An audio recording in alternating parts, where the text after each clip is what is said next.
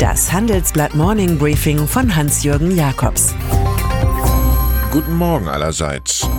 Heute ist Montag, der 8. Juli. Und das sind heute unsere Themen. Die Rosskur der Deutschen Bank. BMW schaut auf Oliver Zipse. Das neue griechische Problem.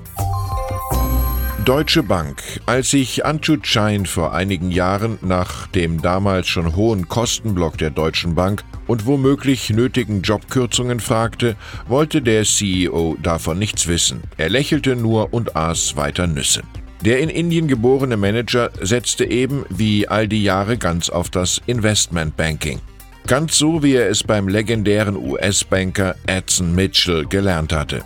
Das war ein Fehler, der aber erst jetzt mit einem kräftigen Vorhandschlag des amtierenden Vorstandschefs Christian Sewing korrigiert wird.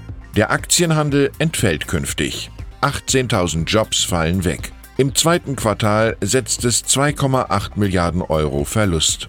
Insgesamt wird das Geldhaus deshalb 2019 wieder defizitär sein, zum vierten Mal in fünf Jahren. Ein schweres Erbe des Jainismus.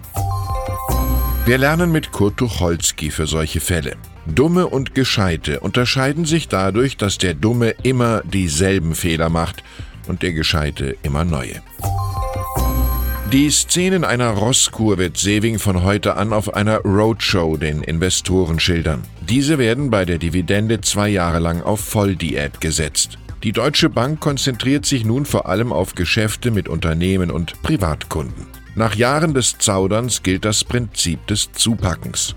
Mit der Neuorientierung kommt es zugleich zu einem Revirement, das Züge stalinistischer Säuberungsaktionen trägt. Mit Garth Ritchie Investmentbanking, Sylvie Matarat Regulierung und Frank Strauß Privatkunden gehen gleich drei Vorstände. Und eine Bad Bank übernimmt Problemassets in Höhe von 74 Milliarden Euro. So endet per Radikalsanierung eine Ära, die 1989 mit dem Kauf von Morgan Grenfell in London begann und 1999 mit dem Takeover von Bankers Trust aus den USA zementiert wurde. Unsere Titelstory analysiert. BMW auf der Automobilmesse IAA im Jahr 2015 begannen die Probleme des BMW-Chefs Harald Krüger, 53. Auf offener Bühne erlitt er einen Schwächeanfall und kippte um. Mit der IAA diesen Jahres enden nun vorzeitig Laufbahn und Leiden des umgänglichen Managers. Ein neuer soll dann nach dem Wunsch des Präsidiums auf der Bühne in Frankfurt stehen. Jemand, der mehr Dynamik und Standfestigkeit vermittelt beim Aufbruch in die E-Mobilzeit. Das wird allem Anschein nach der 55-jährige Produktionsvorstand Oliver Zipse sein. Der ebenfalls um den CEO-Posten buhlende Entwicklungsvorstand Klaus Fröhlich, 59, soll gehalten werden. In solchen Fällen ist die BMW-Altersgrenze von 60 bloß eine Zahl. Griechenland. Das Land hat Ministerpräsident Alexis Tsipras abgewählt und somit auch die Politik der EU und des Internationalen Währungsfonds, die Republik über eine bessere Budgetpolitik gesunden zu lassen. Der linke Regierungschef hatte über mehr Steuern und weniger Ausgaben tatsächlich Primärüberschüsse ohne Zinslasten geschaffen. Der jetzige Wahlsieger mit knapp 40 Prozent, Kyriakos Mitsotakis von der konservativen Nea Demokratia. Er hingegen will das genaue Gegenteil machen. In Brüssel will er sich bei der EU das Okay für mehr Schulden holen. Die Aussichten sind gut. Dort hatte man bei den jüngsten Gipfelwirren auf ein Defizitverfahren gegen das hochverschuldete Italien verzichtet. Was seine Regeln angeht, beginnt Europa an Gedächtnisschwund zu leiden. New York. An diesem Montag erscheint hier eine Hedgefondsgröße vor Gericht, Jeffrey Epstein.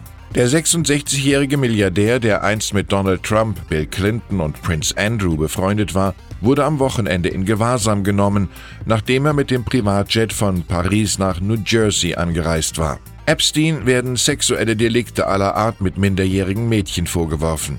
Eine juristische Auseinandersetzung, die schon zehn Jahre läuft und nun für größere Schlagzeilen sorgen dürfte.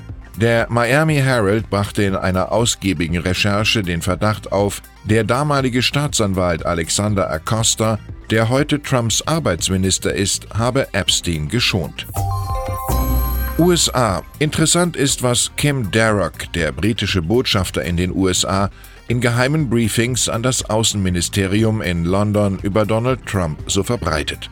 Er glaube, so Derek, dass Trumps Präsidentschaft abstürzen und schmachvoll enden werde, heißt es bei diesen boshaften Botschaften.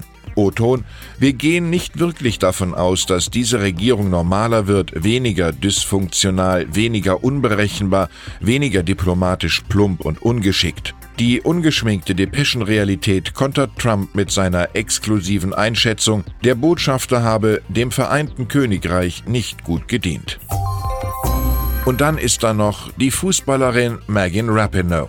Die 34-jährige Kapitänin der US-Nationalelf, die jetzt in Lyon mit einem 2 zu 0 über die Niederlande erneut Weltmeisterin wurde. Den sportlichen Triumph nutzte Rapinoe zur Forderung, im Fußball sollten Frauen und Männer endlich gleich bezahlt werden. Equal Pay riefen die US-Spielerinnen. Präsident Donald Trump gratulierte erst mit einigem zeitlichen Abstand zum WM-Sieg, womöglich in Erinnerung an Rapinoes Ankündigung, als Weltmeisterin auf keinen Fall ins fucking White House zu gehen. Die Rekordtorschützin der WM hält Trump nun mal für einen Sexisten und Rassisten. Ich wünsche Ihnen einen schwungvollen Start in die Woche. Es grüßt Sie herzlich Hans-Jürgen Jakobs.